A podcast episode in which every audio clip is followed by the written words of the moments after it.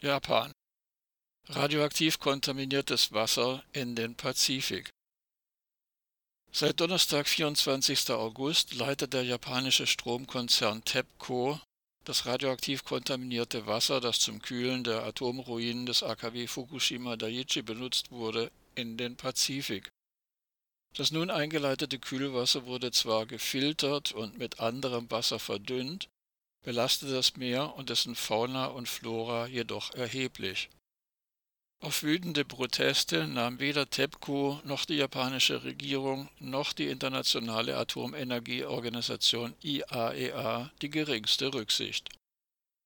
Die internationale Hackergruppe Anonymous hat aus Protest die Kommunikation der japanischen Atomlobby attackiert in den vergangenen zwölf Jahren seit dem dreifachen Supergau wurde das radioaktiv kontaminierte Kühlwasser aufgefangen und in Tanks auf dem Gelände des AKW Fukushima Daiichi aufbewahrt. Nach Angaben von TEPCO sind in den mittlerweile rund 1000 Tanks insgesamt rund 1,3 Millionen Tonnen, entsprechend rund 1,3 Millionen Kubikmeter zusammengekommen Alternativen zur Einleitung in den Pazifik wurden von TEPCO verworfen. Zur Einleitung wurde ein rund ein Kilometer langes Rohr ins Meer verlegt, an dessen Ende das radioaktiv kontaminierte Wasser in rund zwölf Metern Tiefe austritt. Dieses Wasser enthält auch nach dem Filtern radioaktives Tritium und weitere Nuklide wie etwa Kohlenstoff 14 nach Angaben von TEPCO, die allerdings vorläufig nicht unabhängig überprüft werden können, beträgt die radioaktive Belastung des nun eingeleiteten Wassers nach Filterung und Verdünnung 1500 Becquerel pro Liter.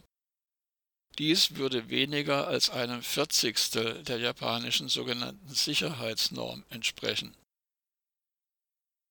TEPCO kündigte an, bis März 2024 insgesamt 31.200 Kubikmeter, entsprechend 31,2 Millionen Liter, ins Meer zu leiten. Dies entspreche dem Inhalt von rund 30 Tanks. Um sämtliche 1000 Tanks zu leeren, wird eine Dauer von 30 Jahren veranschlagt. Zu berücksichtigen ist allerdings auch, dass täglich rund 170 Tonnen Wasser von neuem radioaktiv kontaminiert werden, die dazu verwendet werden müssen, um die zerstörten Reaktoren von außen zu kühlen.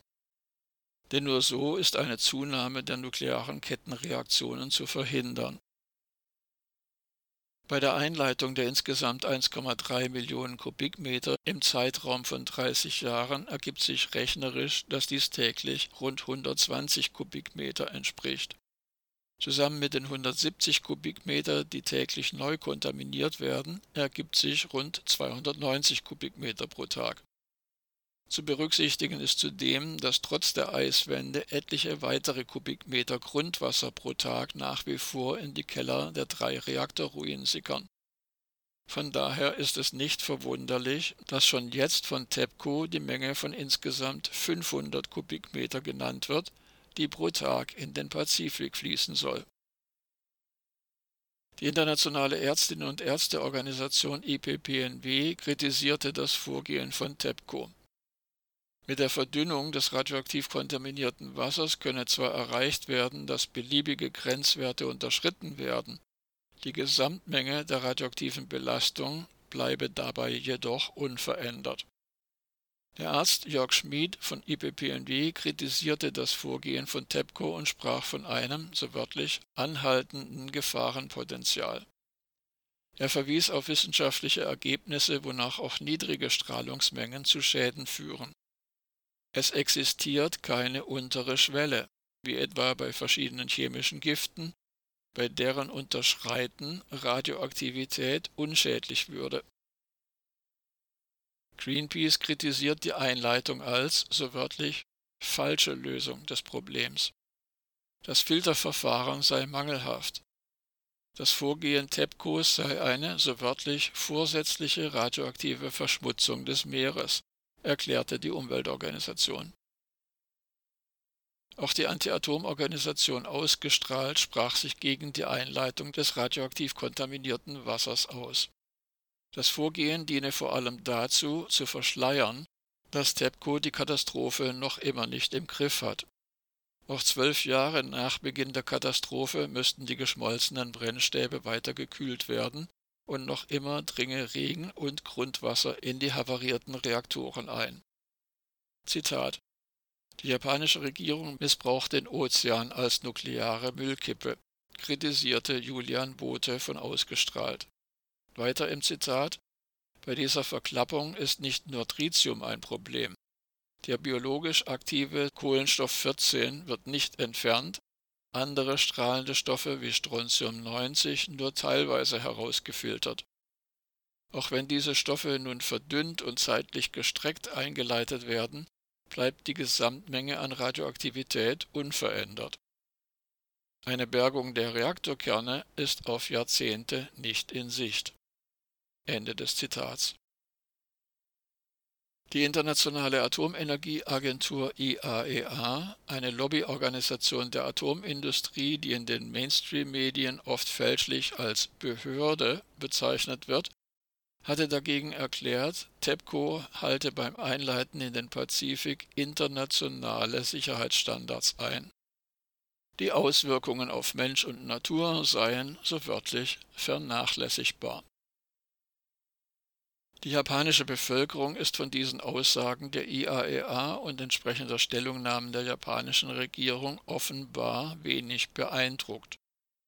Laut einer Umfrage der Nachrichtenagentur Kyodo erklärten 82 Prozent der Befragten, die offiziellen Erklärungen zur Einleitung seien, so wörtlich, ungenügend. Auch Japans Fischerinnen und Fischer sind weiter vehement gegen die Einleitung. Zitat Obwohl die Regierung aus nationaler Sicht entschieden hat, die volle Verantwortung zu übernehmen, sind die Fischer im ganzen Land, die diesen Moment miterlebt haben, noch besorgter geworden. So der Fischereiverband. Seit dem Supergau versuchen die Fischerinnen und Fischer, sich von den Geschäftseinbußen durch das Desaster zu erholen.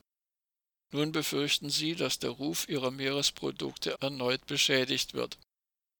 China stoppte am 24. August die Einfuhr von Fischereiprodukten aus Japan, wie der Staatssender CCTV unter Berufung auf staatliche Stellen in Peking berichtete. Japans Premierminister Fumio Kishida beteuerte öffentlich, der Staat übernehme für die Einleitung, so wörtlich, die volle Verantwortung. Was von solchen Aussagen zu halten ist, zeigte sich in den vergangenen zwölf Jahren, als es darum ging, die Verantwortung für die Reaktorkatastrophe von Fukushima zu übernehmen. Letztlich waren es weit überwiegend die japanischen Steuerzahlerinnen und Steuerzahler, die für die finanziellen Schäden aufkommen mussten. Allerdings stehen laut Kishida umgerechnet rund 500 Millionen Euro bereit, um mit sogenannten Wirtschafts- und Finanzhilfen die Fischerinnen und Fischer der Region Fukushima umzustimmen. Im AKW Fukushima Daiichi war es am 11. März 2011 infolge eines Erdbebens und hiervon ausgelösten Tsunamis zu einem dreifachen Supergau gekommen. Die zerstörten Reaktoren müssen seitdem mit Wasser gekühlt werden